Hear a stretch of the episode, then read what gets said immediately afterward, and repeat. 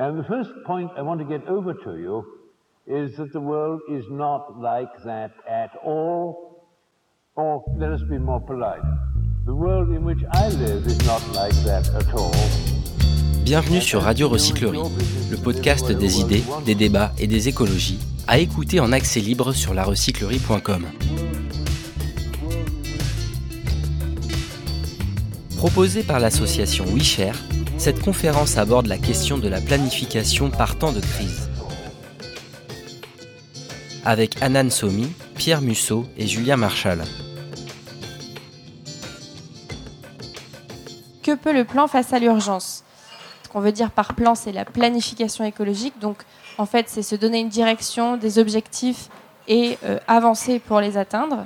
Et les urgences, bah, c'est les situations de crise, les imprévus. Euh, là, on l'a vu ces derniers jours, la canicule, ça peut être une inondation, une pandémie, euh, tout ce genre de d'imprévus et de crises qui nous submergent et pour lesquelles on doit trouver des réponses rapidement et des réponses qu'on n'avait pas au préalable parce que justement c'est de l'imprévu et c'est une à dimension euh, euh, extraordinaire. Est-ce qu'une forme de planification peut nous aider à répondre à ces, à ces crises, à ces urgences? Et là, j'aimerais amener le, le terme de résilience la résilience, on peut l'avoir de, sous deux aspects. Être résilient, c'est être en mesure de réagir à des crises et pour retrouver un état stable, que ce soit l'état d'avant ou un état d'après, mais un état stable. Et donc pourquoi j'ai introduit la notion de résilience ici? C'est parce qu'on peut l'avoir de deux manières. Être résilient, c'est savoir gérer les crises quand elles surviennent. C'est euh, à l'instant T, trouver des réponses et gérer la crise.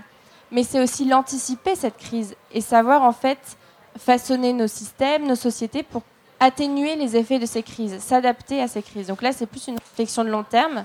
Et donc voilà, les deux questions, c'est est-ce que finalement la planification est vectrice de résilience? Est-ce qu'on est plus, plus capable, plus apte à résister aux crises à venir si on a un plan? Ou au contraire, on se dit, bah, pour réagir aux crises, il faut qu'on soit agile et finalement, ce n'est pas un plan qui va nous aider à faire ça. Il y aura un temps de questions-réponses à la fin, donc euh, notez-les, euh, ne les oubliez pas, elles seront bienvenue. Et donc pour commencer, j'ai le plaisir d'être avec Pierre Musso, qui est chef de projet transition systémique, c'est ça, à la ville de Paris. Anan Somi, qui est maraîchère bio installée en Ile-de-France à Chelles. Et la ferme s'appelle Sauvage et Cultivé. Et puis euh, Julien Marchal, directeur de l'innovation à l'ARS Ile-de-France. Euh, donc la première question que je voulais vous poser pour commencer cette discussion, c'était est-ce que vous avez un exemple de crise à nous partager que vous avez dû, euh, vous ou dans votre organisation, hein, c'est pas forcément en tant que personne, euh, gérer? Bonsoir.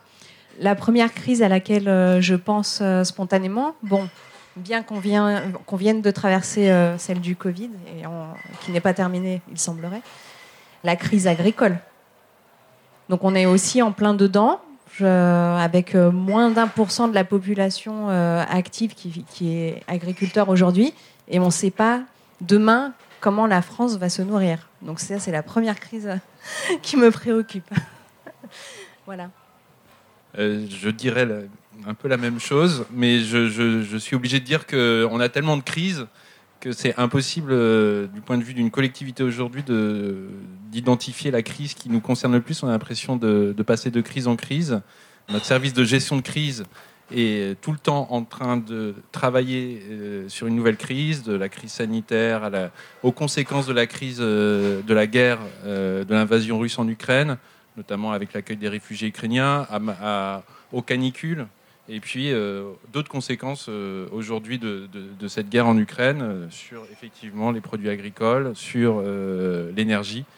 Et, et, puis effectivement là-dessus, le changement climatique qui, qui, en rajoute avec les sécheresses. Donc on est pris là-dedans dans une juxtaposition de crise. Dans, voilà, et notre enjeu, c'est de ne pas s'enfermer dans cette gestion de crise. Et c'est ça la résilience, une des définitions de la résilience territoriale qu'on porte à la ville de Paris, qui est portée par un certain nombre d'acteurs, c'est aussi que, dans, que à travers l'anticipation des crises et la gestion de crise, on travaille à la transformation, et notamment pour participer à la transformation écologique et sociale tu en as parlé, donc ta, définition de la résilience ou la mhm. définition de la ville de Paris de la résilience Tu, étais quasiment complète. Je, après, c'est la capacité de chacun, de chaque organisation, de la collectivité, des entreprises, etc., euh, à se préparer à des crises, à des chocs, à des stress aussi. On peut élargir à la pollution, à, tout un tas de risques qui sont aussi des, stress chroniques aux crises épidémiques, etc. De s'y préparer, de gérer la crise quand elle arrive, et puis ben, de revenir à un état normal, mais en même temps aussi de, voir comment, à travers une crise, on peut euh, bah, se transformer. Et comme on a des enjeux de transformation écologique, c'est aussi comment est-ce que euh, voilà, on, peut aussi capitaliser, notamment par l'anticipation, pour, euh, pour accélérer la transition écologique.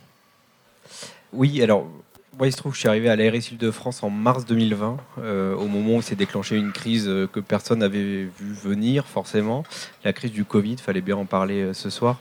Donc euh, évidemment, moi, c'est celle dont, je m'efforcerai de tirer un certain nombre d'enseignements, euh, notamment en regardant comment on s'y était préparé, comment on y a répondu, comment on y a bien répondu, comment on a pu par moments euh, un peu moins mal y répondre parce qu'on n'était justement pas préparé. Et je rebondis sur ce que disait Pierre, c'est que donc moi, je suis arrivé à l'ARS ne connaissant pas grand-chose au final au secteur de la santé et en particulier à quelles étaient les missions d'une agence régionale de santé. Enfin, je les connaissais sur le papier.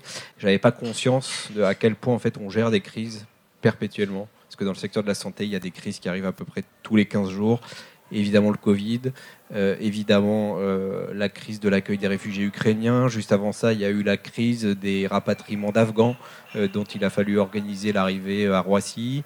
il y a la crise des EHPAD, il y a la canicule, il y a des inondations. Enfin bref, à peu près tous les trois jours, il y a une crise qui se déclenche dans le secteur de la santé.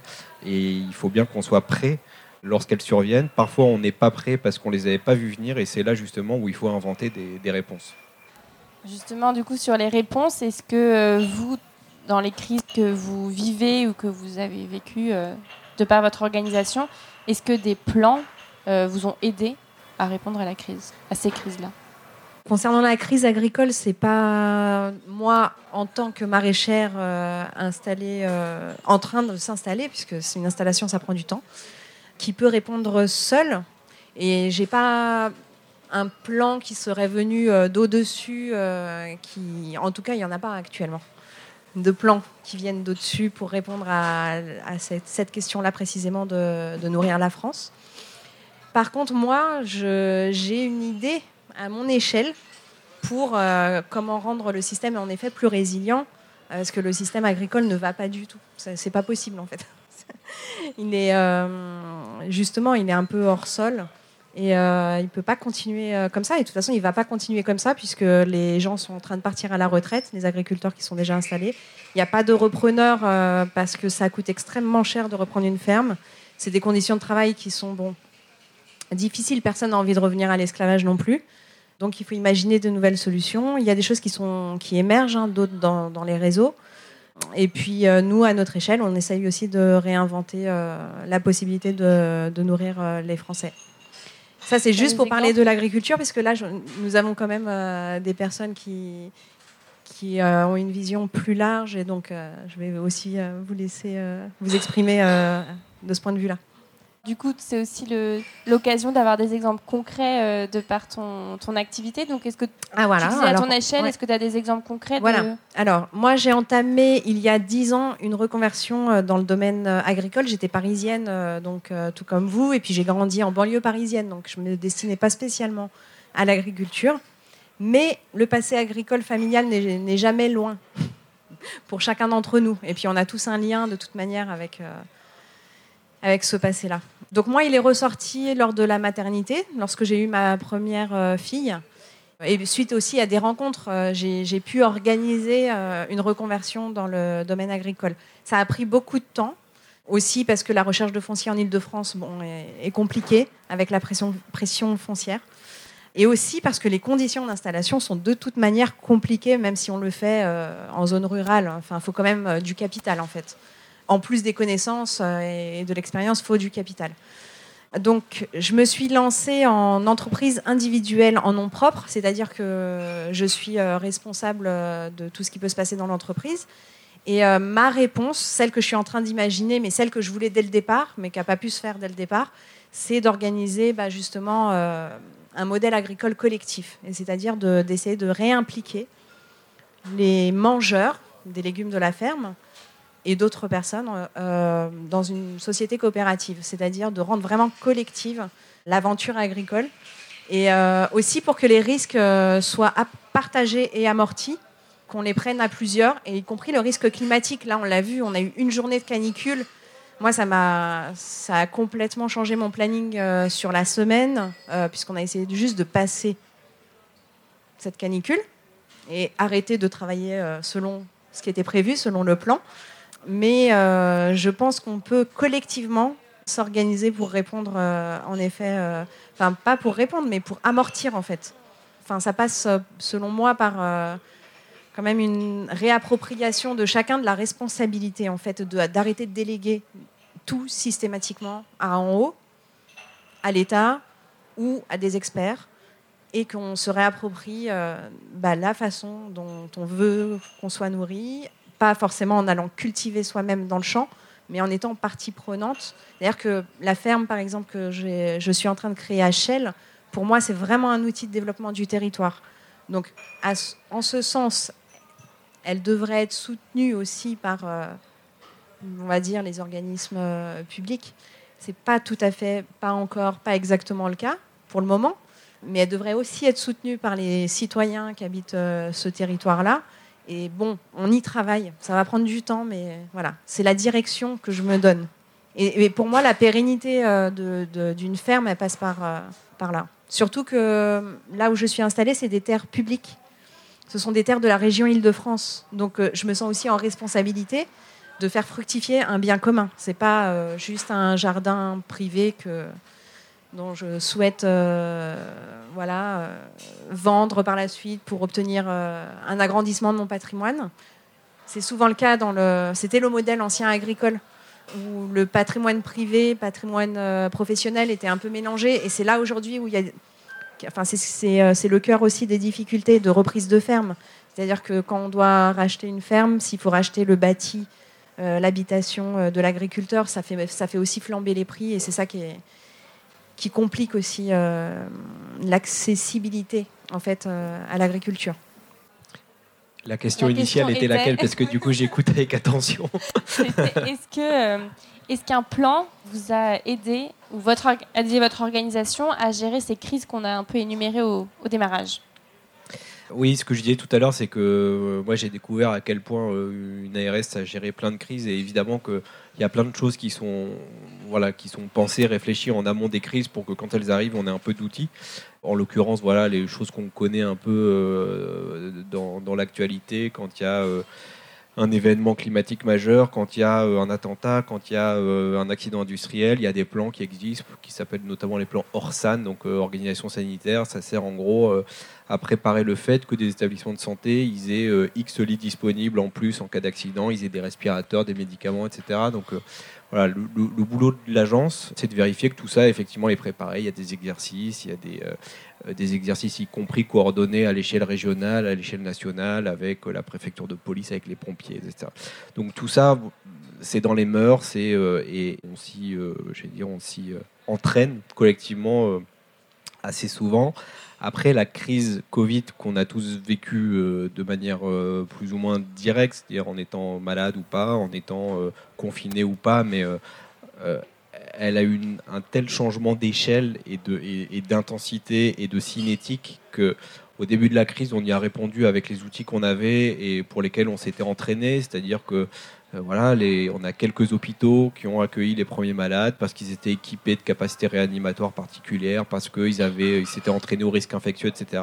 Et très vite, on s'est rendu compte que ça pourrait pas tenir en fait, et que très vite, il a fallu, mais en l'espace de quelques jours, voire quelques heures, qu'on bascule en se disant, en fait là, avec les moyens qu'on a et avec les moyens pour lesquels on s'est entraîné ou plutôt préparé, ça passera pas. Et je me rappelle de, de, jours du mois de mars 2020, du coup, euh, où, euh, en gros, pour vous donner une idée de l'ampleur de la crise, je parle que de l'île de France, hein, mais la, situation était la même à l'échelle nationale. En situation euh, classique, tous les jours, on a entre 5 et 10 personnes qui sont admises en réanimation parce qu'ils font un AVC, parce qu'ils ont un accident de la route, parce qu'ils sont en phase de décompensation de cancer. Voilà, entre 5 et 10 personnes, 15 parfois, au maximum des crises de grippe ou de bronchiolite, il y en a 15 ou 20, mais c'est tout, et fort heureusement. Là, euh, fin mars 2020, on avait 350 personnes qui tous les jours entraient en réanimation, avec euh, du matériel qui manquait, avec des équipes médicales qui manquaient. euh, et pourtant, on était préparé à, voilà, à pouvoir faire monter ou baisser la capacité, mais on savait que si on continuait selon ce qu'on savait, ça passerait jamais. Et donc, on a dû décider en l'espace de deux heures d'ouvrir 1000 lits supplémentaires en 48 heures pour justement prendre en charge ces personnes en réanimation. Euh, 1000 lits de plus, en gros, la capacité normale en Ile-de-France est 1200 lits. C'est globalement, voilà, il y a des hauts, des bas, mais on sait que globalement, la vague, elle est autour de ces 1200 lits. La vague, enfin, euh, je veux dire, l'occupation. Là, avec le Covid, on a ouvert 1000 de plus en 48 heures, donc euh, en trouvant des ventes des respirateurs un peu où on pouvait, dans les camions de pompiers, dans les... Alors, il y avait des stocks euh, qui étaient euh, constitués pour ce genre d'événement. C'est là où la préparation, elle aide quand même, parce que on avait 400 respirateurs qui étaient stockés en cas de crise majeure, qu'on a utilisés. On avait des respirateurs qui étaient dans les camions de pompiers qu'on a remis dans les, dans les services hospitaliers. On a même des respirateurs de toutes les cliniques qui étaient fermées, typiquement les cliniques de chirurgie esthétique qui ne fonctionnaient plus. On a pris les... Enfin voilà, en deux jours, on a ouvert 1000 lits. Ça, honnêtement, enfin, euh, ça a requis que tous les acteurs se mettent autour de la table et que chacun apporte sa bonne idée, son idée intelligente à la résolution de cette crise. Et, finalement, on a réussi. Mais le pic de nombre de patients euh, en réanimation, il est arrivé à 2750 début avril sur une capacité initiale de 1200. Donc si on n'avait pas ouvert ces 1000 lits, euh, franchement, enfin, et plus après, en fait, il y a des patients qui n'auraient pas pu être pris en charge en réanimation et c'est ce qu'on voulait éviter. Honnêtement, jusqu'au bout, on ne savait pas si on y arriverait. euh, et bon, finalement, c'est passé. Mais euh, encore une fois, à la fois en s'appuyant sur les moyens qu'on connaissait euh, et, en se disant suffisamment tôt, en fait, on n'arrivera pas à continuer sur cette base-là. Il faut qu'on change de cadre et de braquet. Il faut faire autre chose. Donc à la fois, on voit que les, les plans sont utiles dans une certaine mesure, mais à un moment, ils sont dépassés, enfin, ils sont potentiellement dépassés, et c'est là qu'il faut trouver d'autres solutions. Quoi. Alors, il, faut trouver d'autres solutions et je pense qu'il il faut aussi être en situation. Enfin, il faut avoir le courage à un moment donné de se dire on s'est préparé pour quelque chose, on a des recettes pour y répondre, mais là, ça ne le fera pas.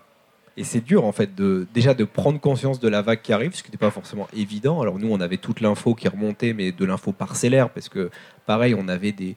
en France, on a des systèmes de veille épidémique qui sont au top et qui nous permettent de voir arriver des maladies, euh, y compris qu'on ne connaît pas. Euh, là, on le voit avec le monkeypox, par exemple, euh, la variole du singe. Mais il faut réussir à interpréter l'information, à anticiper la tendance et à se dire, en fait, si la tendance, on si on tire la courbe, en fait, on passe au-dessus de tout ce qu'on peut faire. Donc, il faut se dire suffisamment tôt et avec suffisamment de conviction pour embarquer tout le monde autour. En fait, il faut qu'on fasse différemment. Il faut qu'on sorte du cadre et qu'on invente d'autres choses. Le dis avec détachement. Moi, j'étais pas en situation de décision. C'est pas moi qui ai décidé. Donc, j'étais là ju- juste là pour euh, prêter main forte, mais euh, c'est pas facile. Alors, je vais essayer de, répondre à la question, qui est la question du, du jour. Donc, euh, à quoi servent les plans en cas d'urgence Sachant que ben, du côté donc euh, d'une ville comme la ville de Paris, on a des plans et des plans et des plans pour faire face à toutes les crises possibles. Et on a notamment, comme toute commune, on a un plan communal de sauvegarde avec une spécificité. Donc, c'est un plan pour gérer les risques, mais la spécificité, c'est que en fait, c'est une compétence partagée avec la préfecture de police. Euh, c'est la préfecture de police qui a la compétence pour euh, lancer l'alerte et euh, la commune, la ville de Paris doit suivre. Et ce plan cite, comme pour toutes les communes, tous les risques possibles. Alors je, je fais une petite première re- remarque sur la question alimentaire. Il y a juste le risque sur la chaîne alimentaire qui est cité au sens plutôt sanitaire. Euh, mais pas du tout euh, tout un, tas d'autres risques qu'on voit, se- euh, qu'on voit arriver, même euh, ben, pendant la crise sanitaire. On a vu des risques alimentaires du fait que il y avait un certain nombre de personnes vulnérables qui ne pouvaient plus accéder, euh, pouvaient plus se nourrir. Il y avait, enfin, il y a tout un tas de systèmes de, de solutions de distribution alimentaire qui sont arrêtés faute de bénévoles qui pouvaient y aller. Il y a, il y a- tout un tas de risques qui n'ont pas été pris en compte. Et puis, on n'anticipe pas encore aujourd'hui dans ce plan les nouveaux risques alimentaires qu'on voit poindre. Bon, néanmoins, ce, plan euh, communal de sauvegarde a, une utilité, euh, par exemple pour la crise sanitaire. Ben, euh, enfin, ce plan prévoit des plans de continuité d'activité pour les services municipaux, donc ça a pu être mobilisé, par exemple, pour qu'il y ait une réaffectation des agents en fonction des besoins, des nouveaux besoins identifiés, sachant que tout ça, c'est, il y a aussi, avec un, tel plan, il y a aussi toute une logique un peu presque militaire qui s'organise avec un service de gestion de crise à la, ville qui devient le pilote presque de, la ville en, euh, en, lien direct avec les autorités qui ont euh, la charge de la gestion, euh, qui ont, sont en responsabilité sur la gestion de crise, la préfecture de police et dans le cadre des crises sanitaires, l'ARS. Donc tout le monde se met aux ordres finalement de, ces autorités et la, ville peut, peut s'adapter. Voilà à quoi servent ce plan-là, mais il y en a plein d'autres parce que le plan de communauté de sauvegarde, c'est sur les risques identifiés. Et après, la ville travaille sur d'autres risques. Et on en a des plans. Alors, je vais en citer quelques-uns. Le premier, c'est le plan climat et son plan et la partie adaptation au changement climatique, qui est un moyen de, de travailler sur ces risques qu'on modélise de mieux en mieux. Le premier, c'est le, risque de canicule à Paris, c'est celui-là euh, qui est le, plus, premier identifié. Et euh, on a un autre plan, Paris frais, pour euh, trouver des, manières de, rafraîchir la ville, et puis aussi des solutions en cas de canicule pour les personnes plus vulnérables, qui ont, pu être actionnées brièvement ces derniers jours on prépare l'anticipation de canicules bien, plus, bien, pire encore par des, exercices de crise qui sont faits avec la préfecture de police. Il y a bien sûr les plans de... Bon, je n'ai pas cité comme plan classique le plan de prévention des risques d'inondation, mais on travaille aussi sur les risques de pluie, puisque c'est l'autre risque climatique euh, important à Paris, c'est l'augmentation des pluies intenses. Donc il y a besoin de désimperméabiliser la ville, de mieux utiliser les eaux de pluie pour éviter que des inondations ou que des débordements des égouts on a aussi un travail après, sur, notamment sur l'alimentation. On a une stratégie d'alimentation durable, on a un plan d'alimentation. La stratégie, c'est la stratégie territoriale, et le plan d'alimentation durable, c'est pour nos cantines, nos restaurants solidaires, etc., pour euh, ben, participer à la transition euh, agroécologique en allant vers plus de circuits courts, vers une agriculture, euh, vers plus d'achats de produits biologiques et un travail pour euh, ben, accompagner en même temps les filières alimentaires, les maraîchers, notamment euh, dans des périmètres euh, de proximité. Voilà, un plan peut servir à, organiser cette transition écologique, mais on n'a pas encore fait. On pourra revenir dessus, ce lien entre, entre cette volonté d'évoluer progressivement qui, qui marche plutôt bien sur certaines filières, où par exemple on, on arrive à 100% de bio dans nos crèches pour le lait, mais euh, sur d'autres, euh, ça prend du temps forcément. Il y a des changements aussi de régime alimentaire qui doivent être faits. Donc il faut organiser ça pour aller vers plus de, repas végétariens euh, qui, se généralisent comme option, mais qui évidemment, il y a encore une grande quantité de consommation de viande qu'il faut qu'on baisse parce que ça fait partie de la transition alimentaire. Et puis, comment on articule ça avec les risques euh, sur l'alimentation qu'on voit poindre, notamment le risque d'augmentation d'inflation qui, vont contraindre un, certain nombre de, ménages, et puis euh, voir des risques d'approvisionnement qui peuvent être bien plus importants encore. Euh, enfin, qui, on nous parle de ces risques puisque Paris, ne, si on avait une rupture d'approvisionnement, ne pourrait se nourrir que quelques jours, deux, trois jours. Mmh, voilà. Trois jours. Bon, merci déjà pour toutes vos réponses et toutes ces illustrations de comment des plans peuvent à la fois euh, aider à, gérer des crises et aussi euh, initier un mouvement de transition. C'est plus que ce que tu disais là. Peut-être pour revenir sur la partie vraiment gestion de crise, la pandémie, c'est, je pense, le meilleur exemple, en tout cas le plus frais. Quelles clés peux-tu partager sur la gestion de crise? Qu'est-ce qui a fonctionné? Alors, je reviens pas tout à l'heure sur le fait d'être quand même entraîné, euh, d'avoir un certain nombre de, voilà, de réflexes, de ressources, des stocks, des stocks de médicaments, des stocks de, euh, respirateurs, des exercices euh, et des exercices qu'on fait conjointement. Tu évoquais tout à l'heure euh, la préfecture de police qui peut coordonner un certain nombre d'opérations, de, soit de, de, préparation à des crises, soit de gestion de crise. Je pense que c'est fondamental que quand on aborde une crise, les acteurs qui vont devoir la gérer déjà se connaissent entre eux, soit parce qu'ils travaillent entre eux au quotidien, soit parce qu'ils se sont entraînés ensemble. je ne parle pas de relations interpersonnel, quoique ça joue quand même beaucoup. Euh, mais en tout cas, voilà, entre institutions, entre acteurs, ça c'est le premier truc. Après, euh, je disais tout à l'heure qu'à ce moment de point de bascule, faut aussi se poser la question de, euh, au final, qui on n'a pas sollicité et qui pourrait nous aider à répondre à cette crise. Au moment où on cherchait des respirateurs parce qu'il fallait ouvrir des lits de réanimation, on s'est dit ah mais en fait les cliniques vétérinaires elles sont fermées. Ils ont des respirateurs qui se trouvent fonctionner aussi sur des humains si personne n'avait eu cette idée, on serait passé à côté de 300 respirateurs. Alors, euh, c'est pas ces respirateurs qui ont armé les réa tels qu'on les voit, euh, euh, qu'on les a vus à la télé, mais voilà. Après, il y a une autre clé de la réussite collective, parce que là, en fait, on ne parle pas de réussite individuelle. Au final, l'enjeu, il n'était pas individuel. Il était, il était, enfin, on était tous à peu près dans le même bateau. On était tous fatigués. On avait tous peur, parce qu'il faut le dire. Enfin, au final, quand on aborde une crise, on a beau être préparé. Franchement, ça fait quand même peur. Et c'est le fait de toujours veiller à ce que l'information circule le plus largement possible pour éviter les doublons, pour éviter les, les, ce qu'on appelle des coûts de transaction. Enfin voilà, chercher une info euh, quand la cinétique de la crise est tellement rapide, même si ça prend trois heures, c'est peut-être déjà trop, alors qu'il suffit d'avoir le réflexe de faire des boucles ou de voilà, ces moments notamment. Aujourd'hui, avec le télétravail, on fait des visios tout le temps, euh, peut-être même un poil trop, mais euh, on fait des visios, des conf calls dans tous les sens. Euh, moi, quand je suis arrivé à l'agence, alors je ne sais pas si c'est parce que c'est l'administration publique, mais c'était pas encore hyper, hyper développé. Euh, on s'est mis à faire beaucoup de conf calls et, notamment avec tous les établissements de santé de la région. Il y en a 350 qui, en général, euh, vivent leur vie de leur côté. Alors, ils se coordonnent avec leurs voisins, ils se coordonnent quand il y a des exercices d'incendie, des choses comme ça. Mais globalement, l'ensemble des 350 hôpitaux de la région ne se parlent pas forcément tous les jours.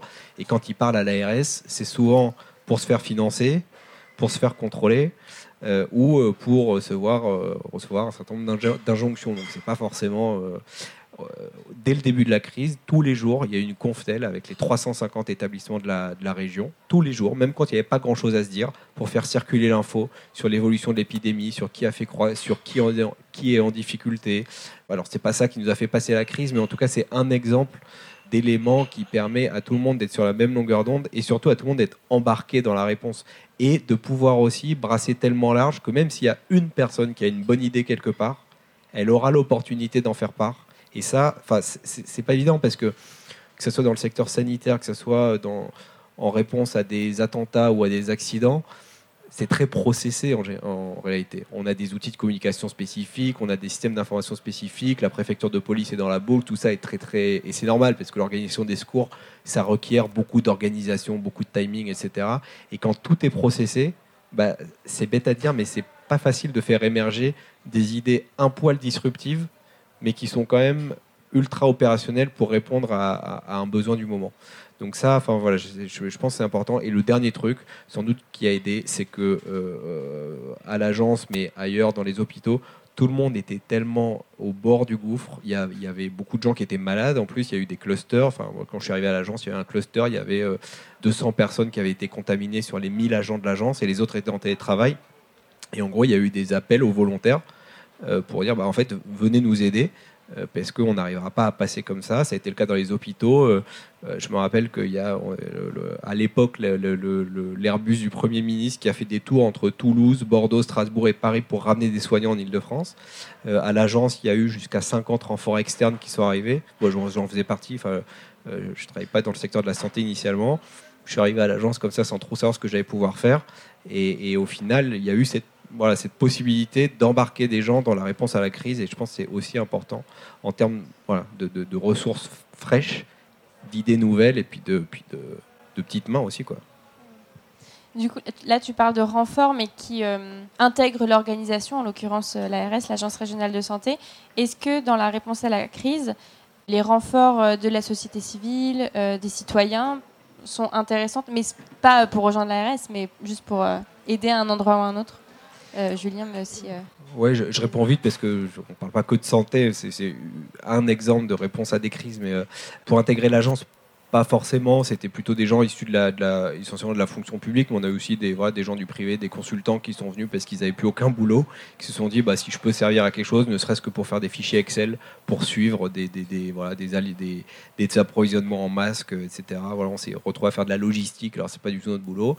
Après, les, les, les, les personnes, on va dire, issues de la société civile, c'est-à-dire hors fonction publique en l'occurrence, euh, bah, typiquement, il y en a beaucoup qui se sont mis à faire des repas pour les soignants souvent c'était médiatisé parce que c'était assez chouette, c'est une organisation locale qui se mettait en place pour apporter euh, euh, des burgers aux, infirmières qui bossaient la nuit pour intuber des gens. Enfin, voilà, ça, ça, se passe pas euh, toujours comme ça tous les jours, mais voilà, c'est un exemple de mobilisation de citoyens. Et puis il y a tous ceux qui ont fait, ah oui, et ça j'oublie, c'est un truc important. Il y a beaucoup, beaucoup, beaucoup d'entreprises qui ont fait don, en fait, parce qu'ils avaient des stocks qui ont fait don de leurs masques alors il y avait le stock de Santé publique France qui était, je ne reviens pas sur les masques, on sait qu'on n'en avait pas assez, c'est pas une nouvelle, euh, mais euh, il y a beaucoup d'entreprises qui ont fait don de leurs masques à l'ARS et tous les jours il y avait des camions qui arrivaient, qui déversaient des palettes de masques. Euh, et, on a dû faire le rôle de logisticien pour les envoyer un peu, partout, dans les EHPAD, dans les établissements de santé, etc. Alors, il se trouve que j'ai commencé à planter les arbres qui sont aujourd'hui sur la ferme, et donc à débuter cette aventure de la ferme, juste avant le premier confinement. Donc j'avais le droit de sortir, donc bah, je sortais pour aller travailler. en l'occurrence, finir de planter les arbres et puis commencer à, planter les premiers légumes. Et j'ai eu, par une rencontre, rencontre tout à fait fortuite, l'aide de euh, dizaines de Parisiens qui sont venus jusqu'à Chelles créer la ferme avec moi. Donc ça a été une opportunité euh, à ce moment-là d'avoir de la main d'œuvre parce que euh, il y a un proverbe hein, qui je sais plus d'où exactement mais qui dit qu'on qu'il faut un village pour créer une ferme et en effet la responsabilité de nourrir la population je le redis elle se porte collectivement et c'est juste ainsi. là, il se trouve que du point de vue du droit du travail, c'est pas tout à fait légal, mais euh, en fait, ça a été une aventure humaine pendant trois mois où les gens faisaient euh, du coup le voyage depuis Paris jusqu'à Chelles euh, pour finir de planter les arbres, les arroser à l'arrosoir à cette époque, puis commencer à nous aider à monter le bâtiment, planter les premiers légumes de la ferme. Et c'est vraiment comme ça qu'on a pu mettre sur pied aussi vite la ferme. Donc, sur la question, oui, que tu. Est-ce que la société civile, les personnes peuvent aider Donc, enfin, là, oui, du coup. Bah, enfin, de toute façon, c'est ce que je prône systématiquement, c'est que on a tous un pouvoir d'agir, qu'il suffit de placer là où on a envie de le faire. Que ce soit dans l'éducation, que ce soit dans la santé, que ce soit, euh, que ça soit dans, bah voilà, dans l'agriculture, pourquoi pas. Que ce soit de, simplement de soutenir des projets qui, euh, qui sont là pour euh, faire avancer les choses et pour se mettre au service d'autres, oui. Merci. Voilà. Pierre, tu as un exemple à nous partager Il y en aurait trop. Enfin, déjà, hmm. beaucoup de choses ont été citées. Euh, Julien en a cité plusieurs. Effectivement, il y a eu un élan, euh, un élan de volontariat euh, aussi à Paris comme partout. Ça nous rend optimistes finalement face à toutes ces crises que j'ai pu citer, de se dire qu'il y a la possibilité de se mobiliser et la question de qu'est-ce que la collectivité fait avec ça. Effectivement, il peut y avoir des questions juridiques, le droit du travail, euh, et puis il y avoir des questions pourquoi. Enfin, il y a aussi des critiques qui sont faites hein, sur le fait qu'on délègue de plus en plus de services publics aux associations, euh, toute l'aide alimentaire, tout un tas d'aides de, solidarité. Tout ça, on se pose la question. Bah, à la fois, on en a besoin et en même temps, il faut réussir à, l'encadrer. Alors, c'est quelque chose que la ville a, pris à bras le corps à travers le programme des volontaires de Paris, euh, notamment avec, euh, on a créé la fabrique de la solidarité qui est dans l'ancienne mairie du, deuxième, qui euh, permet des formations, d'accompagner, de travailler avec des volontaires qui veulent s'engager.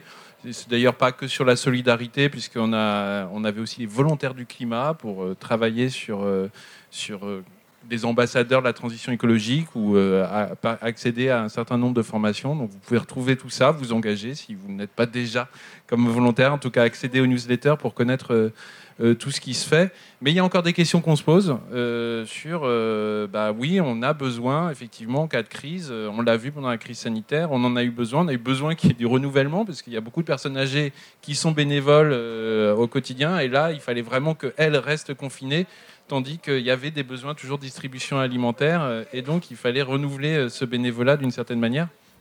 Donc il faut alors, c'est là, là le risque, c'est pas professionnaliser parce que justement, on veut pas que ce soit des bénévoles qui remplacent le service public, mais trouver un, bon accompagnement de, ce bénévolat pour qu'il puisse euh, répondre à, ces questions de crise.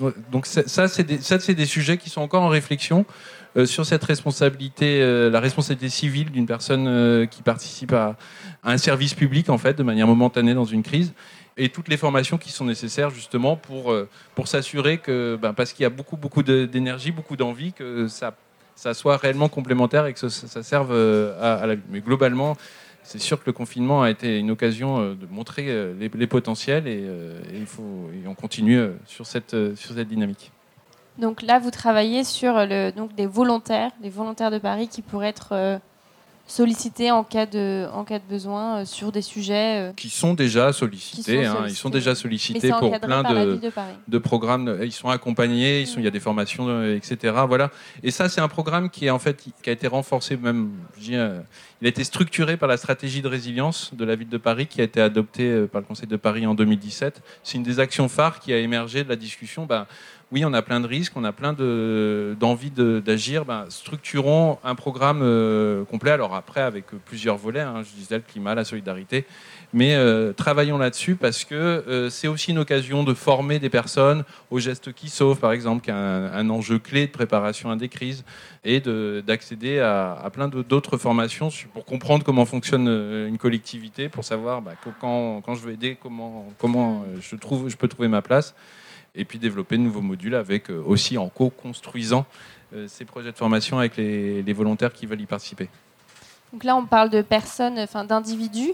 Euh, mais tu me disais aussi, par exemple, pour l'exemple de la gestion de l'afflux la, de des réfugiés ukrainiens, euh, là, c'est plutôt les associations qui ont joué un rôle euh, important pour cet accueil et cette gestion de. Bah, c'est les deux, hein, parce que évidemment, sur des, des, grandes crises comme ça, on, on, a besoin de la logistique des grandes associations comme la Croix-Rouge française qui a participé largement à organiser euh, l'accueil, le premier accueil et, la réorientation après, euh, enfin les, premiers euh, hébergements, mais aussi il y a aussi énormément de, volontaires qui ont proposé des hébergements dans toute la France. Donc euh, on a besoin, comme c'est des flux énormes, on a besoin d'associations structurées. La ville accompagne en mettant euh, à disposition des espaces. Mais c'est vrai que ces acteurs-là sont euh, avec la protection civile, avec un certain nombre d'associations agréées, sont des acteurs clés pour la gestion de crise, qui ont besoin là aussi de bénévoles. je fais un appel pour eux. Ces associations jouent un rôle et sont partenaires des collectivités, de la ville de Paris notamment dans sa stratégie de résilience territoriale. Donc là, l'acteur public a un rôle d'accompagnement, mais ces associations restent clés dans, euh, là dans la gestion de, de l'accueil des réfugiés. Pour rebondir sur le rôle de l'acteur public dans la, dans la gestion de crise, euh, Julien, à l'ARS, tu disais que l'acteur public avait un rôle finalement de garant de l'équité et de régulateur aussi sur la répartition des masques, des doses de vaccins.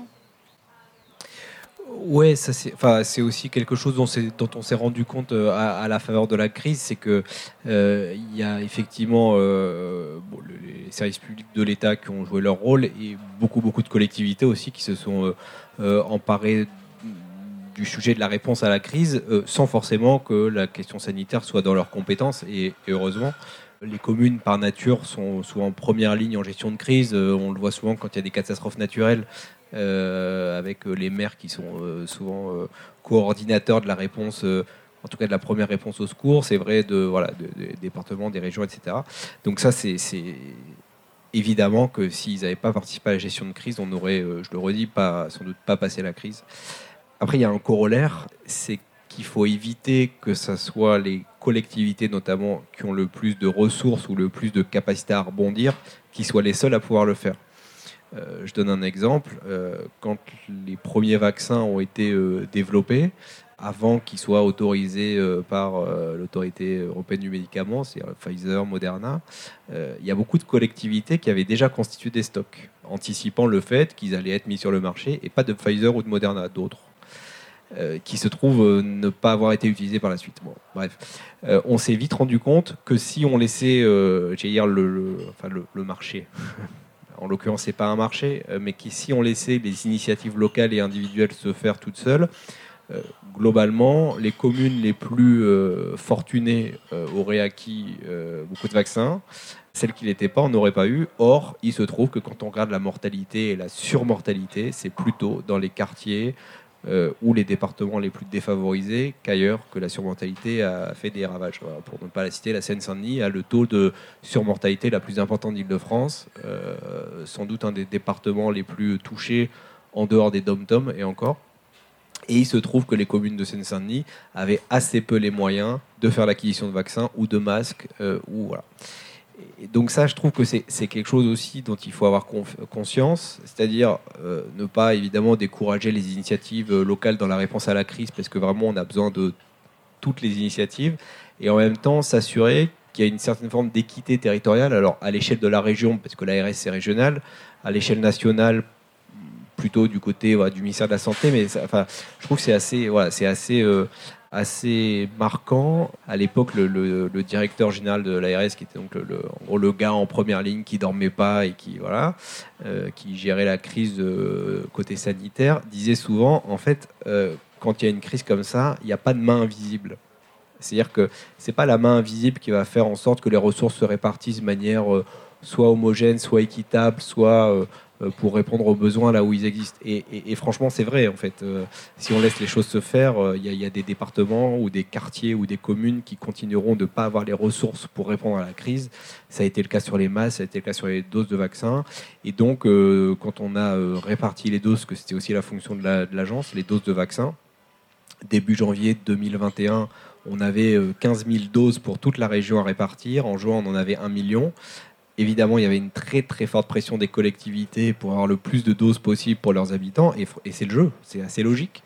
Euh, on a fait en sorte notamment que les communes, par exemple du 93 ou du 95, euh, dans les pas à l'échelle des quartiers, mais en tout cas dans les intercos qui avaient été les plus touchés par la crise, et dans un premier temps, soient surdotées en doses, parce qu'on savait que c'était là où le risque était plus grand. Et, si on avait laissé euh, chacun se dépatouiller comme il voulait, honnêtement, euh, ça n'aurait pas été du tout satisfaisant, ni d'un point de vue d'équité territoriale, ni d'un point de vue de justice sociale, ni d'un point de vue sanitaire. Et donc ça, c'est ouais, quelque chose dont il faut tenir compte, euh, en tout cas dont il faut avoir conscience euh, dans, dans, une réponse à la crise telle que la crise sanitaire. Donc là, oui, l'acteur public, on voit aussi son rôle, comme tu disais, d'équité territoriale, aussi d'efficacité de la réponse à la crise d'un point de vue sanitaire. Au tout début, tu nous as parlé de la crise agricole. Est-ce que l'acteur public a un rôle à jouer dans la crise agricole? Quel pourrait être le rôle de l'acteur public euh, là-dedans? Ah, C'est une grande responsabilité de me faire parler euh, seul sur cette question. C'est qu'une question, après on passe à autre chose. Je donnerai que mon point de vue. Euh, l'acteur public a-t-il une responsabilité sur la question agricole? Alors, elle est d'abord celle des citoyens, parce que euh, c'est la façon dont on se nourrit et là on choisit, euh, la manière dont on, choisit de se nourrir qui, euh, peut vraiment influencer la réponse à la crise agricole. Donc, par moi, elle passe d'abord par une conscientisation vraiment de, tout un chacun dans les choix qu'on fait au quotidien. Après, c'est lourd à porter pour nous tous d'avoir cette responsabilité-là, je le reconnais. Et c'est là où euh, les pouvoirs publics ont, selon moi, euh, quelque chose à jouer en soutien à des modèles qui, euh, qui se développeraient et de toute façon à, imaginer un nouveau modèle agricole. Puisque celui-là est en train de, Voilà, on est en train de tourner la page, changer de génération. Voilà, il y a aussi tout un mouvement de personnes qui aujourd'hui vont s'installer en agriculture, sur la ferme, moi-même, je suis passée par la reconversion euh, vers l'agriculture et j'encadre un nombre impressionnant d'adultes qui ont une première vie professionnelle, euh, qui font le même parcours que moi. Donc souvent, c'est CSP+. Hein. Donc euh, j'ai eu sur la ferme en stage des médecins, vétérinaires, ingénieurs qui vont par ailleurs chercher à s'installer, souvent sur le même modèle, c'est-à-dire micro-ferme, diversifiée avec, euh, si c'est en province, euh, une solution d'hébergement, euh, d'accueil, de gîte, voilà, pour pas dépendre que de l'agriculture. Mais les pouvoirs publics ont, vraiment une carte très importante aussi à jouer. Alors il ne faudrait pas que l'agriculture dépende uniquement des subventions, comme c'est le cas notamment pour tout ce qui est céréales, enfin grande culture qui aujourd'hui sont à l'équilibre pour, pour une grande partie d'entre eux. Je n'ai pas de chiffres à donner parce que je n'ai pas suffisamment étudié euh, cet aspect-là de, de, la question. Mais euh, voilà, les, fermes elles sont à l'équilibre, notamment en céréales ou en élevage, euh, grâce aux subventions, notamment européennes, de la PAC. Donc en maraîchage, c'est plus compliqué parce que c'est des aides qui dépendent aussi de la surface. Donc si on est sur de petites surfaces, on a peu d'aides. Moi, je crois que je dois avoir 900 euros par an d'aide de la PAC. Euh, bah, c'est toujours ça de prix. Hein. Après, il y a le crédit d'impôt, c'est 3500 euros. voilà, c'est les aides publiques. mais euh, oui, oui, il faut vraiment imaginer un nouveau modèle euh, agricole. Moi, je, sens des signes quand même. Là, j'ai été contactée récemment par quelqu'un qui travaille à Ringis, enfin plus précisément pour la Cémaris, qui fait un espèce de tour un peu de, des fermes pour essayer de voir, je pense, en relation avec Paris, il me semble. je pense que vous devez travailler ensemble pour essayer de comprendre comment. Enfin, sa question, c'est comment peut-on nourrir 15 millions d'habitants. Et là où il me semble qu'il y a quelque chose de, de pas abouti encore, c'est euh, travailler à l'échelle de la ville de Paris, main dans la main avec la région Île-de-France. Ça n'a pas l'air très simple. Donc oui, les pouvoirs publics euh, ont une responsabilité à travailler avec euh, nous, enfin les, acteurs d'initiatives privées, hein, puisque c'est le cas. Euh, qui pourtant ont une euh, vocation euh, vraiment de service public. Hein. Enfin, moi, je le prends vraiment comme ça, mon, mon métier. voilà. Bah, du coup, je vais, je vais, réagir sur les, les, deux précédentes interventions. Pour la question de l'alignement de la région, bon, c'est un sujet politique, il faut que je prenne des précautions. Mais on a lancé donc Audrey Poulevard, qui est adjointe à, la maire de Paris en charge de l'alimentation, avait lancé les états généraux. on a associé tant qu'elle pouvait la région. Bien sûr, la CEMARIS, euh, donc Ringis, euh, elle en est au conseil d'administration, donc on essaye aussi de travailler avec eux pour euh, faire évoluer. Mais on voit qu'on a besoin, aujourd'hui, on a une difficulté, et c'est l'enjeu de ce qu'on appelle le projet Agri-Paris, de fédérer et de, trouver une ligne commune pour aller vers la transition agroécologique qu'on souhaite et pas des fausses transitions agro-industrielles que le gouvernement euh, a tendance à, soutenir, notamment euh, après, euh, en lien avec la crise des céréalières ukrainiennes, bah, on continue, on va continuer à soutenir de la production de céréales industrielles pour lesquelles on a besoin d'engrais et ces engrais, on a besoin pour les produire de gaz, voilà. Et donc on tourne un peu en rond dans cette logique-là où on, est, on reste dépendant dans un modèle agro-industriel complètement dépassé. Les, États généraux ont permis de converger avec un certain nombre d'acteurs. Bien sûr, euh, il y a encore des divergences. La Chambre d'agriculture était là pour, veiller un peu au grain, je dirais, mais on a quand même, euh, dans ces États généraux, promu ce modèle de transition agroécologique. On a besoin euh, du secteur de la santé aussi, puisque pendant longtemps, les nutritionnistes n'étaient pas forcément tous ceux qui aidaient à, promouvoir une alimentation moins carnée, alors qu'elle est essentielle pour la transition agroécologique, aussi pour limiter la consommation de céréales euh, à destination euh, animale. Donc on a, besoin d'aligner ses intérêts. Et ça ne peut pas se faire tout seul. La ville a peu de compétences, elle a peu de terres à proposer, elle a surtout des toits pour proposer un peu d'agriculture urbaine. Elle a quelques terres euh, qui ont été mises à disposition parce qu'on a, on a quelques possessions en dehors de Paris qui ont pu être mises à disposition dans des programmes pariculteurs les programmes qui ont permis les premières fermes urbaines dans Paris, mais, qui servent aussi, euh, qui sont aussi mis à disposition en dehors de Paris, mais c'est vraiment très très peu au regard des, besoins. Donc euh, voilà, c'était pour, euh, pour, une première réaction, c'est notre souhait, et c'est aussi pour ça qu'on pousse la CEMARIS effectivement à évoluer. bon, on regarde un petit peu. Enfin, c'est une bonne nouvelle qui s'intéresse s'intéresse aux maraîchers d'Île-de-France, mais il faut voir jusqu'où jusqu'où ils iront dans le changement de modèle. Je peux aussi réagir euh, sur la partie euh, sanitaire, là, sur. Euh, alors, je ne reviendrai pas sur les histoires de, vaccins, d'achat de vaccins. Mais nous, la ville de Paris a mis à disposition tous les, ces stocks de masques au maximum. Après, sur l'achat de vaccins, je crois qu'il y a eu des périodes compliquées pour. Enfin, il y a effectivement des, incitations où tout le monde se demandait quel allait être le vaccin. Mais cette question d'équité territoriale est bonne, un bon sujet. Je, me permets un aparté. Il y a quand même une saturation des centres de vaccination parisiens tout de suite. Et donc, euh, grâce à des applications euh, de tiers, euh, on a pu, les Parisiens ont pu voir qu'ils pouvaient aller dans des centres de vaccination très très loin où on avait mis beaucoup de créneaux. Donc, je ne sais pas si, in fine, c'était vraiment efficace pour ça, mais enfin, en tout cas, ça a certainement permis aux populations de, ces, territoires-là d'avoir un accès aussi aux zones de vaccination et de voir près de chez eux. À Paris, on est aussi un territoire qui a une grande diversité sociale. Et on a poussé à avoir des centres de vaccination euh, qui étaient dans les quartiers prioritaires, ceux où on voyait que la population se, faisait peu vacciner. Donc on, a promu aussi. Euh, alors c'est c'est pas forcément de l'équité territoriale, c'est euh, justement euh, c'est une discrimination positive qui a été qui a été mise en œuvre. Et la crise sanitaire a réinterrogé ce service public d'équité territoriale parce que en fait on a besoin de savoir là notamment c'est une crise sanitaire là où euh, bah, les messages ne passent pas là où les personnes ne, ne, ne vont pas se vacciner ou n'adaptent moins les, les, gestes, les gestes de, de prévention. Et il y a besoin d'aller vers et ça, la politique d'aller vers, c'est une petite évolution de la de l'action publique qui avait démarré avant la, crise sanitaire, mais qui a été euh, crise sanitaire l'a mis en avant.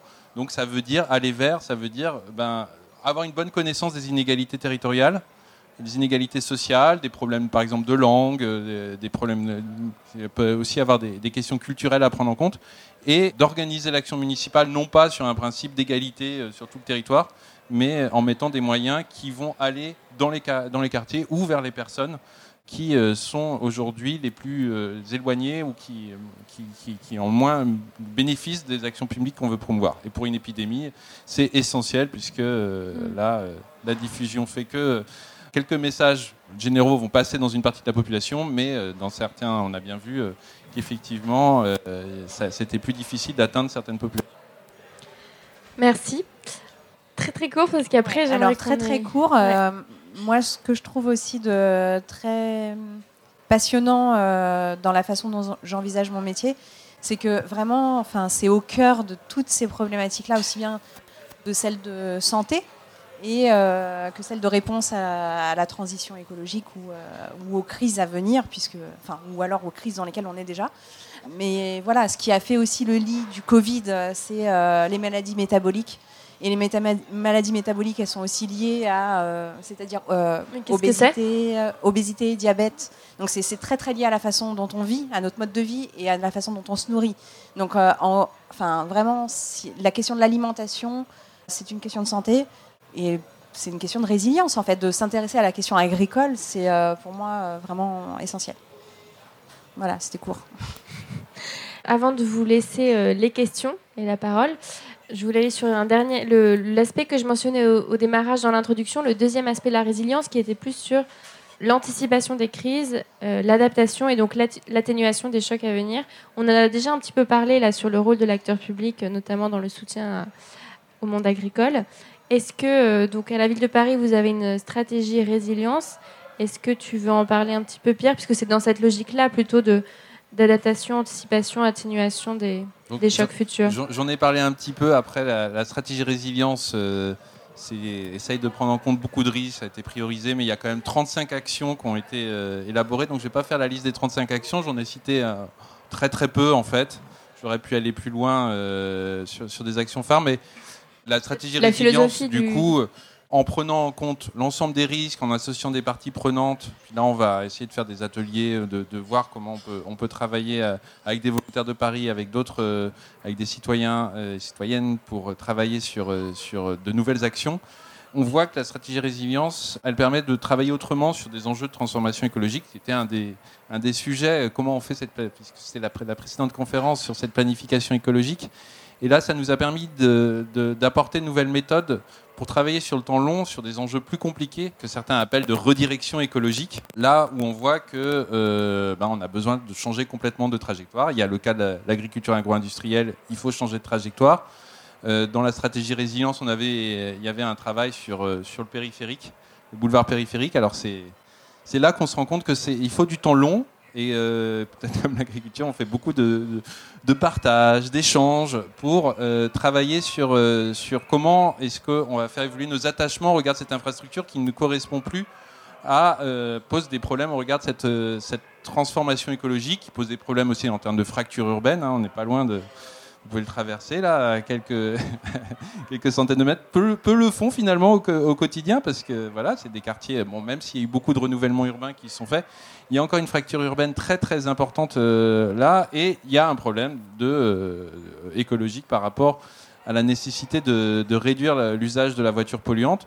Donc la stratégie résilience a été l'occasion de, partager et d'amorcer un certain nombre de travaux, d'échanges, de prospective. Euh, il y a eu un, tout un travail avec le Forum euh, métropolitain du Grand Paris qui associait toutes les collectivités, dont la région Île-de-France, dont l'État. Je, souligne parce qu'on nous dit souvent à la ville de Paris, vous ne concertez pas assez, mais il y a eu un travail de plusieurs, euh, plusieurs années avec un livre blanc des mobilités, avec une un concours international et un, une exposition sur les routes du Grand Paris pour exposer quelles pourraient être les transformations du, grand, du périphérique qui sont possibles, et puis d'ailleurs aussi des autoroutes, hein, par exemple la 1, euh, elle aussi euh, mériterait euh, d'évoluer, et qui ont permis de faire émerger des premières actions. Alors on profite des, Jeux Olympiques de 2024 pour amorcer une voie, une réduction, enfin une voie réservée pour le covoiturage et puis les, transports en commun.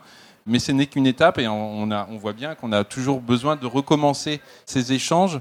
La question de la redirection écologique pose la question de nos attachements à des infrastructures comme celle-là. Et la question là, c'est ben, beaucoup de gens sont attachés à, ce, à cette infrastructure parce que c'est un moyen d'accéder, de se déplacer plus rapidement. Mais ça se questionne et les études de mobilité permettent de re-questionner, de commencer à re-questionner cet attachement à, cette boucle, à ce niveau de la métropole. Euh, pourquoi est-ce qu'on est qu'on a ce, ce, ring, ce périphérique à ce niveau? Est-ce que ça peut être à la 86 Comment est-ce que ça peut évoluer? Et puis comment on, euh, pourquoi est-ce qu'il n'y a pas de parcs relais à, en, à proximité? Est-ce que c'est d'ailleurs là qu'il faut les faire parce qu'on a tendance à faire des parcs relais à côté du périphérique? Est-ce qu'il ne faut pas les faire Des parcs? Des parcs relais, des parkings pour euh, permettre de laisser sa voiture et de prendre les transports en commun. On a un grand Paris Express qui va arriver avec des gares. Est-ce qu'il y a assez de parcs relais qui ont été faits? Est-ce que ça va permettre de circuler autrement euh, dans Paris? Euh, Est-ce que le transport de marchandises peut évoluer autrement? Voilà, Il y a plein de questions qui doivent être posées. Et on a besoin de ce temps long qui nécessite de la planification, mais qui nécessite de revoir sans arrêt nos projets une fois qu'on a réussi à re-questionner. Oui, ben oui, effectivement, le covoiturage, on a une personne par voiture euh, euh, en moyenne. Enfin, on était à 1-1 et c'est en train de baisser le nombre de personnes par voiture sur le périphérique. On peut changer la donne sur ce genre de choses. Donc, c'est ce qu'on appelle des communs négatifs, ces ressources, ces infrastructures, ces organisations dont on, on hérite collectivement et qu'il faut rediriger euh, dans la transition euh, écologique. Et on a la même chose avec nos plaines céréalières qu'il va falloir un moment euh, transformer. On a, la- on, a, on a un certain nombre de, de choses dans Paris qui, qui doivent être redirigées de cette manière-là. Et donc la résilience peut servir aussi à se poser la question ben, comment est-ce que euh, on peut faire évoluer Comment on change de collectivement ce- direction, ce, sujet-là et sous forme de commun, c'est-à-dire collectivement, puisque on, on y a tous des attachements di- diversifiés, mais qu'il faut faire converger progressivement vers, euh, vers d'autres orientations. Donc là, on retient euh, donc le, le dialogue, la nécessité du dialogue, du questionnement des attachements de chacun, enfin de chaque partie prenante à, à la chose. Donc là, tu as parlé du périphérique, mais qui doit évoluer au regard de la transition écologique. Euh, et donc tout ça nécessite du temps. Avant de passer aux questions, est-ce que Julien ou Anan, vous voulez réagir là-dessus à partir de vos propres expériences? Ou pas, comme euh, vous voulez. Moi, simplement un mot, mais je crois que euh, vraiment, il faudrait réussir à asseoir euh, un peu de manière systématique les gens autour, enfin les différentes parties prenantes autour d'une table. Et pas seulement les organismes constitués, c'est compliqué. C'est quand même assez compliqué parce que si on fait parler que les syndicats, par exemple, en ce qui concerne l'agriculture, il y, a, bah, il y a des jeux de pouvoir qui sont déjà bien établis. Mais enfin, peut-être qu'avec le renouvellement des générations, il y a aussi des choses qui, euh, qui sont en train de, changer. Enfin, en tout cas, j'ai un petit peu d'espoir à ce niveau-là. Peut-être tu vas ajouter quelque chose? Dernier mot, enfin, on, a, on, a, on, a, discuté du rôle des pouvoirs publics, du rôle des associations, du rôle des citoyens. Euh, effectivement, enfin, tout le monde a, au-delà de son rôle à jouer, tout le monde a sans doute sa responsabilité euh, pour. alors, je parle même pas d'anticiper les crises, je parle de les éviter. Euh, la puissance publique peut faire plein de choses, que ce soit l'État, que ce soit les collectivités, parce que des capacités d'intervention, des capacités de mobilisation.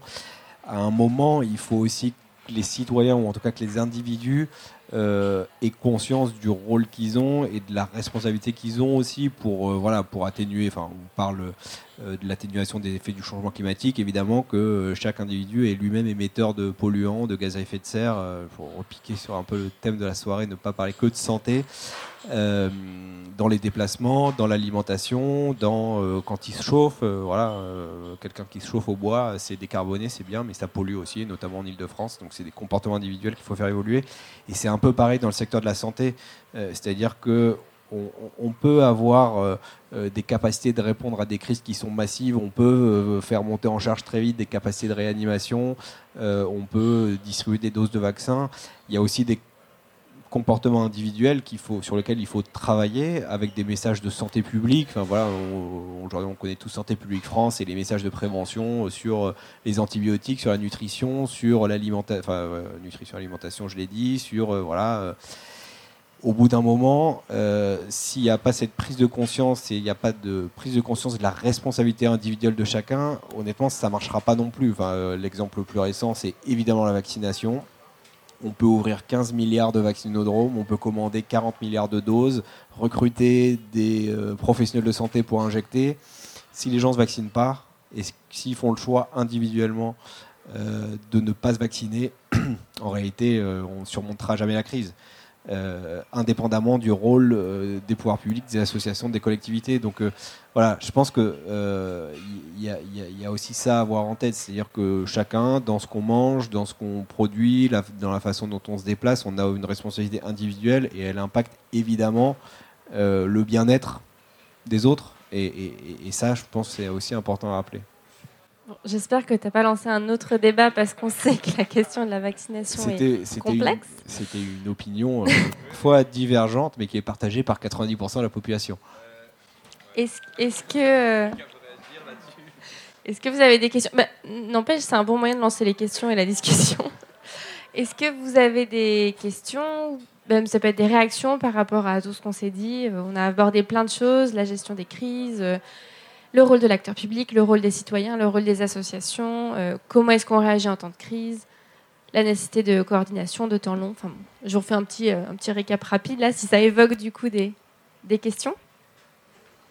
Merci, Emeril de Wisher. Je voudrais prendre deux exemples à l'opposé, un peu extrêmes, euh, des copains collapso qui se préparent à l'effondrement et donc qui ont testé trois mois de stock alimentaire. Qu'est-ce qui se passe s'il n'y a plus d'eau potable Est-ce qu'on peut désinfecter l'eau du caniveau, comment on fait pour se chauffer sans électricité, voilà. Bon. Donc responsabilité individuelle, anticipation. Et puis l'autre exemple extrême, là c'est pas des particuliers, c'est euh, l'armée. Avec Solène pour préparer cette euh, table ronde, on a, on a échangé longuement avec la secrétaire générale du ministère aux armées. Et elle qui nous explique le temps long des armées. Donc 30 ans, parce que bah, les, équipements qu'ils utilisent, là, ça se conçoit euh, très très longtemps à l'avance. Et donc il faut anticiper quasiment 30, à 30 ans des conflits éventuels.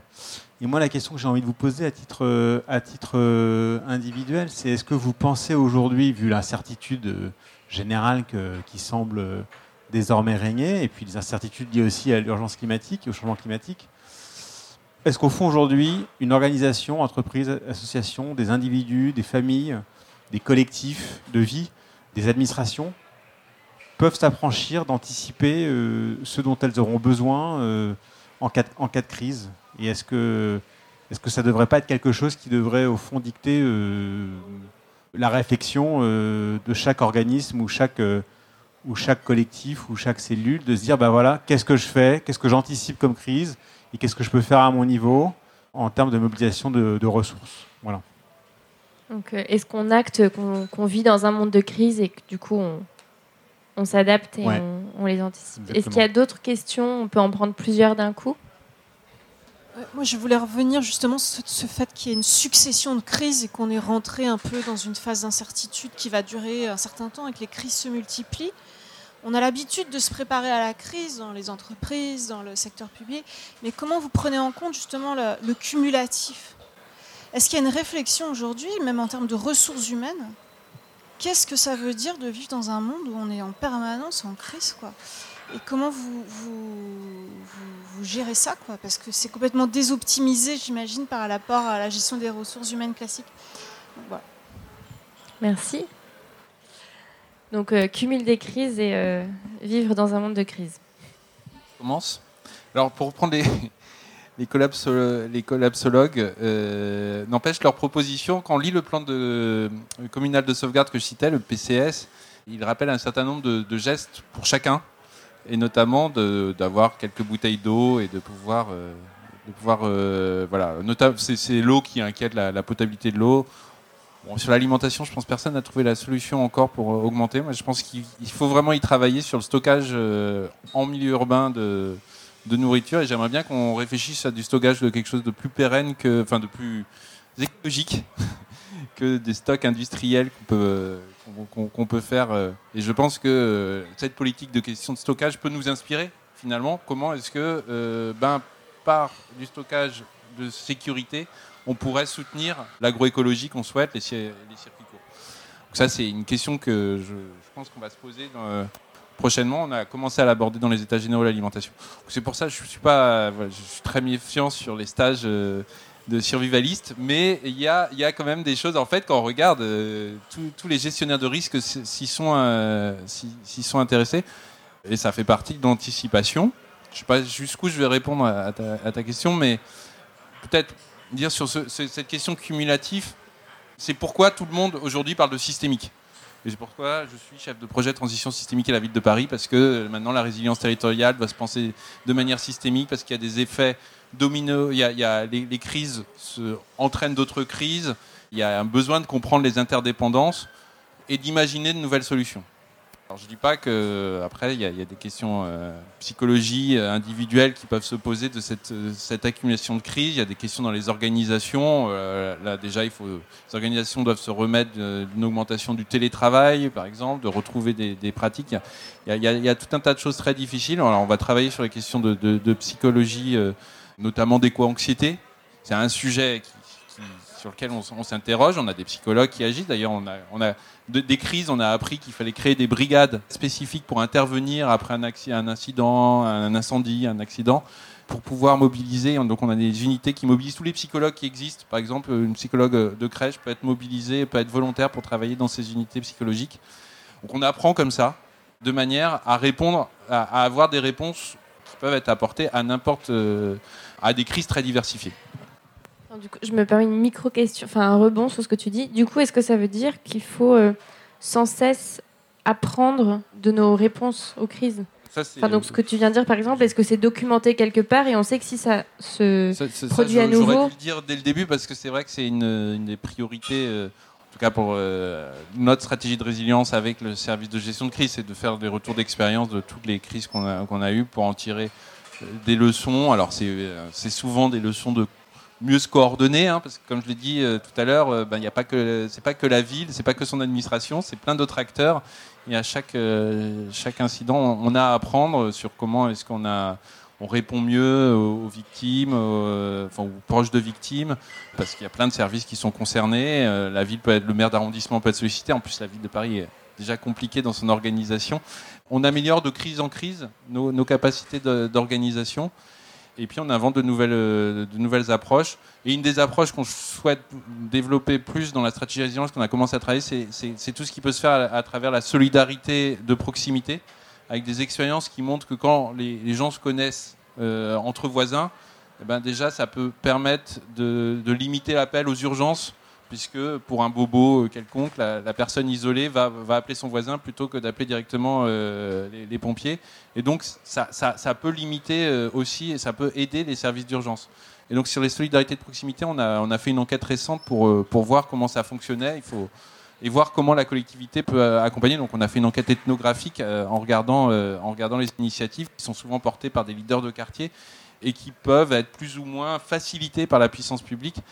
Et ça, ça permet, euh, c'est pas que je cite la question des urgences, mais ça, on voit que ça, ben, il y en a eu plein euh, des initiatives de quartier aussi. Dans, on, a, étudié ça dans les quartiers du 14e et du 17e, et on a, bien vu que bah, ça avait participé alors des solidarités pour par exemple la fabrication de masques. Ça a permis une, action collective, mais ça a aussi renforcé d'autres actions euh, plus importantes, par exemple de, lutte, d'accompagnement de femmes isolées, de, mères isolées, euh, d'accompagnement scolaire. Il y, a, un certain nombre de choses qui ont été entraînées par, euh, un renforcement de solidarité de voisinage. Pour ma part, il me semble qu'il n'y a pas beaucoup d'incertitudes, mais beaucoup plutôt de certitudes sur ce qui nous attend euh, ou ce qui attend euh, la génération suivante. Et euh, sur comment on se prépare à tout ça, ça repose actuellement quand même beaucoup sur des initiatives individuelles. Et je trouve qu'on n'est pas encore très structuré sur le minimum. je ne sais plus, c'est toi qui parlais tout à l'heure des gestes de premier secours. Ça, moi, j'ai jamais appris les gestes de premier secours. C'est quelque chose que j'ai envie de faire, mais je pense que c'est quelque chose qui devrait être enseigné déjà à l'école. Euh, bien sûr, on sait qu'il faut réactualiser ces gestes euh, régulièrement, euh, mais ça, c'est une des bases qu'on n'a pas du tout. Et puis, pour le reste, voilà, il va falloir faire évoluer un petit peu, bah, en effet, peut-être un, peu les programmes scolaires aussi, la façon dont on aborde ce qui est enseigné, puis aussi en réalité.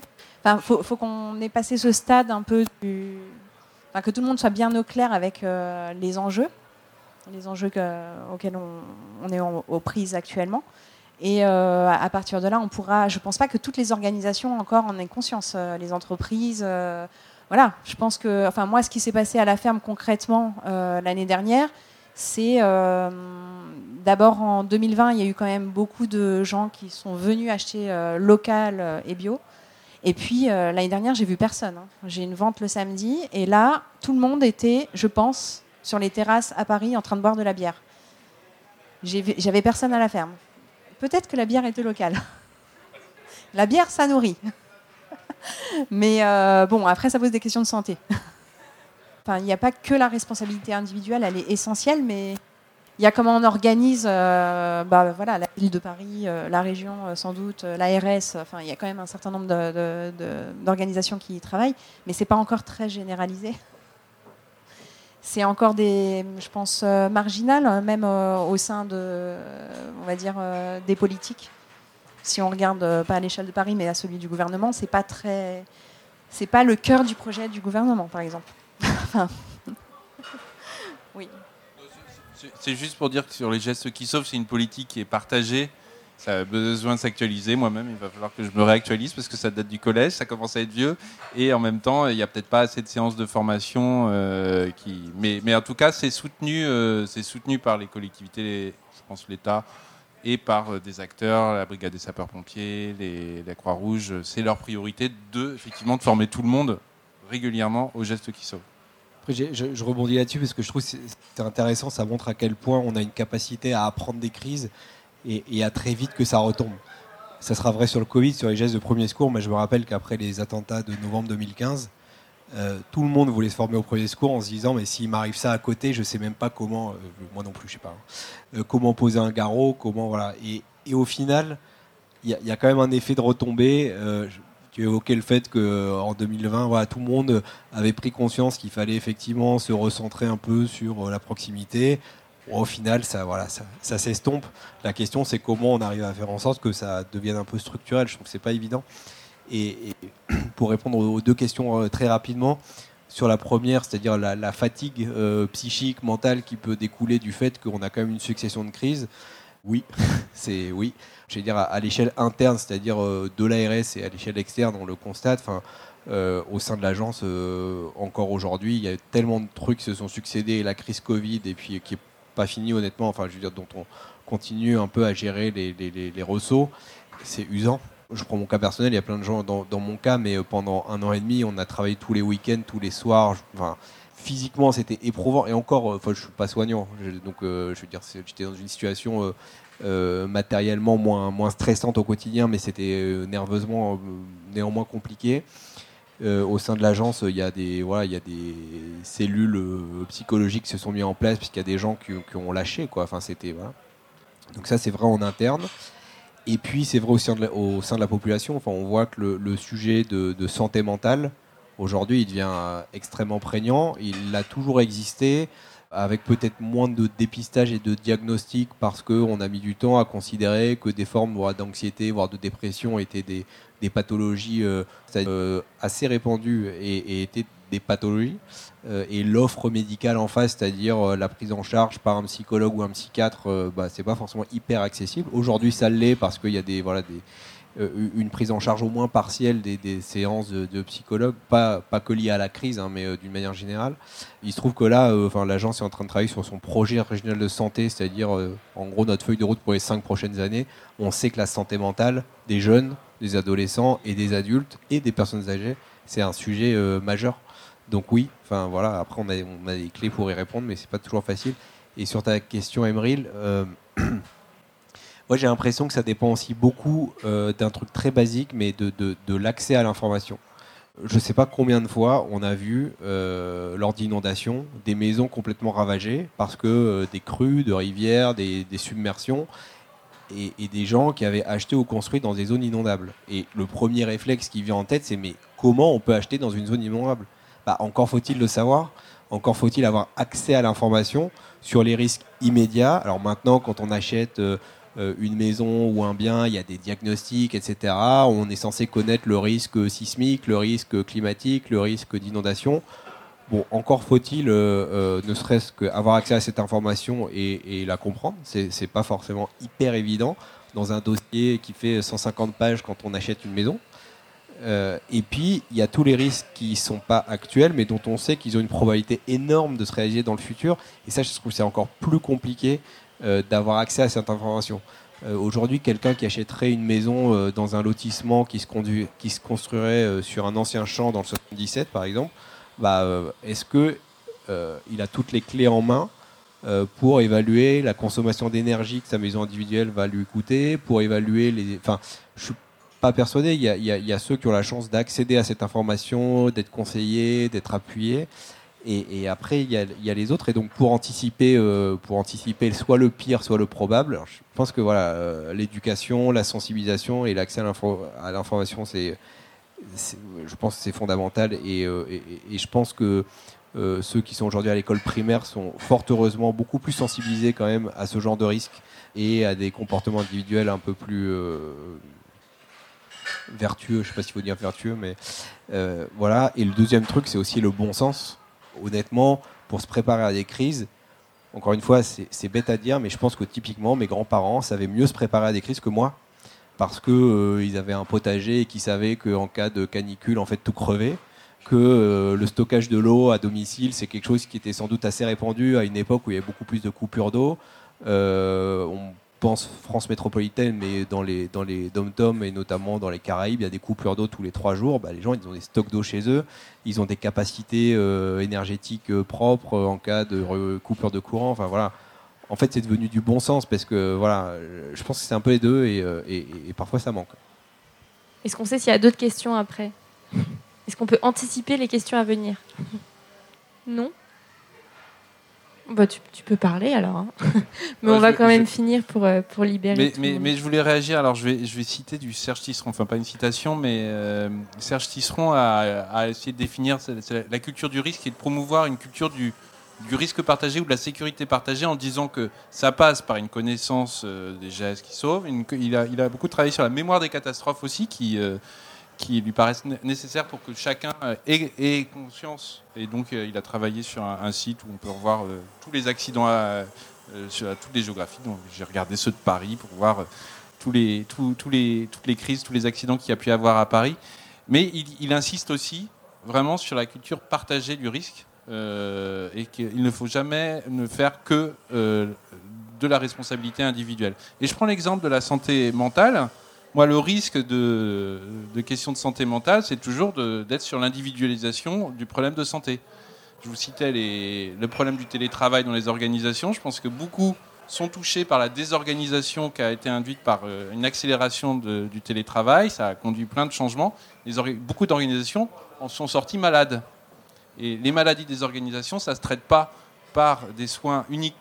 Il y a besoin de soins individuels, mais il y a besoin aussi de, travailler à l'échelle euh, de l'organisation. La, la santé mentale, c'est aussi, euh, ça se soigne aussi par des collectifs de travail qui échangent pour voir comment est-ce qu'on peut apporter des soins. Et donc le risque, ça serait de, et c'est le risque aussi qu'on a dans toutes les stratégies de résilience euh, territoriale, c'est de se concentrer sur, du, sur, sur la responsabilité individuelle et d'oublier qu'il y a énormément de leviers à mobiliser pour, pour une culture du risque collectif.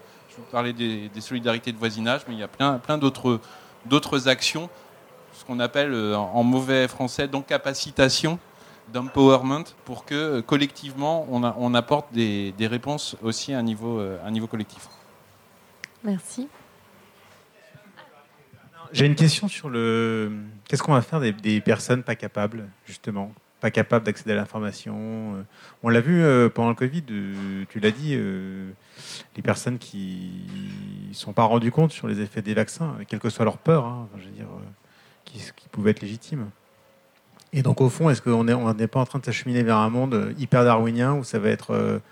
et que vont pouvoir faire les pouvoirs publics face à ça? Parce que c'était déjà compliqué pendant la pandémie quand je vois effectivement des copains survivalistes qui s'installent dans les Cévennes avec une source d'eau et qui se forment et qui machin, c'est des logiques très individualistes de, gens capables. Donc, euh, qu'est-ce qu'on peut répondre à ça euh, pour les pouvoirs publics face aux populations, enfin, devant les populations précaires qui sont peut-être pas en capacité? Je commence à répondre, mais euh, je ne sais pas si j'aurai la seule solution. Non, bah, le terme de capable ou pas capable, je ne sais pas si c'est le bon, mais en tout cas ceux, ceux qui sont en situation d'accéder à l'information et ceux qui ont plus de difficultés pour des raisons diverses et variées, barrière de la langue, euh, niveau de formation, etc. Enfin, je pense qu'on parlait tout à l'heure de, l'école, de l'éducation. enfin, évidemment que c'est que c'est une des clés majeures. C'est à l'école qu'on acquiert bah, ne serait-ce que la culture de, l'autre. Enfin, on se confronte à l'autre et on développe aussi des logiques de solidarité, euh, de groupe d'amis, puis de classe, puis d'école, etc. Ça, commence sans doute là. Euh, c'est à l'école, normalement, qu'on développe aussi une culture scientifique. Je parle pas d'études supérieures, hein, même mais à, l'école primaire. Enfin, euh, je pense que c'est ultra important. et que, et que c'est sans doute là-dessus que la crise nous a montré qu'il fallait encore plus qu'aujourd'hui sans doute investir. Après, il y a d'autres. je sais que nous, euh, par exemple, dans les, on parlait tout à l'heure de logique d'aller vers. Euh, évidemment que l'accès, par exemple, à la vaccination ou à d'autres formes de soins, d'ailleurs, euh, dans, des quartiers populaires, il y a plus soit d'autocensure, soit de, soit de renoncement aux soins, souvent pour des questions d'accessibilité économique, mais pas que. Il y a un énorme euh, boulot à faire, notamment avec des associations euh, dont, c'est le d'aller faire de la sensibilisation, de la verte, de la détection, du, dépistage de ces gens qui sont très éloignés du système de soins, alors qu'on est euh, dans un pays où, fort heureusement, la consommation de soins est très socialisée et que normalement on devrait pouvoir avoir accès à ces soins, bah, pour autant il y, a, du renoncement. Donc je ne sais pas si c'est pour les raisons que tu évoques, enfin, le parallèle n'est pas forcément hyper adéquat, mais voilà, c'est autant d'aller vers que de, pédagogie. Enfin, euh, et ça commence assez jeune. Quoi. Euh, je me demandais ce que ça voulait dire euh, pas capable. Enfin, qui étaient ces incapables? Et en fait, on a quand même la chance d'être à Paris et on a le monde qui est là.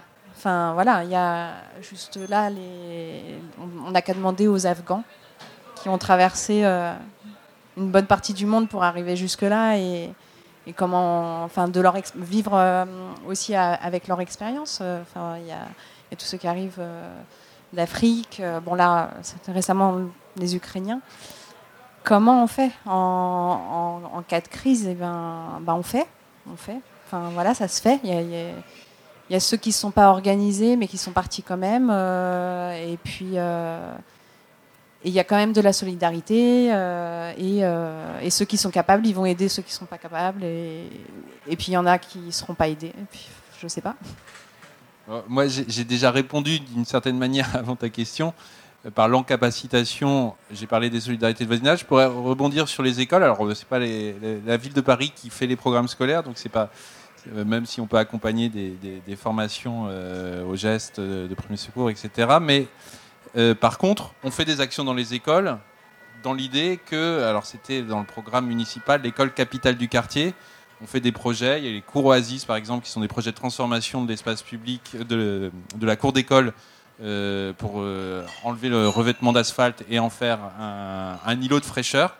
Euh, c'est aussi un projet de construction qui permet d'accueillir des familles, euh, d'élargissement des horaires d'ouverture, qui peut accueillir des familles, voire des gens du quartier dans l'école, notamment en, canicule, et qui a été un levier pour travailler sur, sur des événements à l'intérieur des écoles. Et, en fait, bah, ça peut être un lieu où se rencontrent des gens surtout si c'est une école publique et si on a lutté contre la ségrégation scolaire, qui est un, autre enjeu, on ne va pas le traiter ici, mais c'est un, gros enjeu de politique publique, d'avoir une vraie mixité sociale. Et, ça, et du coup, en travaillant sur des projets euh, comme cela, on peut euh, créer des, à la fois des événements conviviaux et aussi des, projets collectifs qui permettent de se de, des personnes très diverses de se rencontrer et de se connaître et donc de diffuser euh, aussi, enfin d'avoir des solidarités qui vont pouvoir se propager. Donc c'est en, démultipliant ce genre de projet collectif qui cherche à associer des personnes aussi plus, plus fragiles euh, que je crois qu'on peut, euh, on peut répondre à, cela. Maintenant, il faut en inventer plein d'autres parce qu'il y a encore beaucoup de, personnes trop isolées, trop vulnérables qui,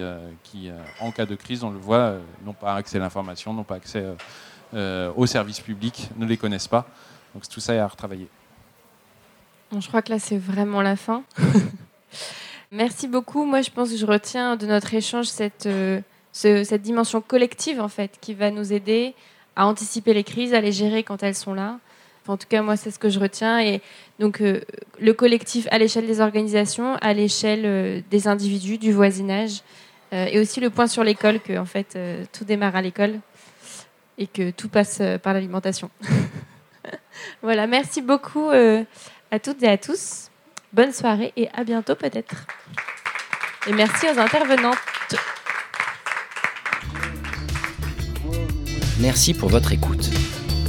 Toutes nos émissions sont disponibles en podcast sur larecyclerie.com. Vous pouvez également suivre nos actualités sur Facebook, Instagram ou, encore mieux, venir échanger avec nous à la recyclerie au 83 boulevard Ornano à Paris, métro porte de Clignancourt.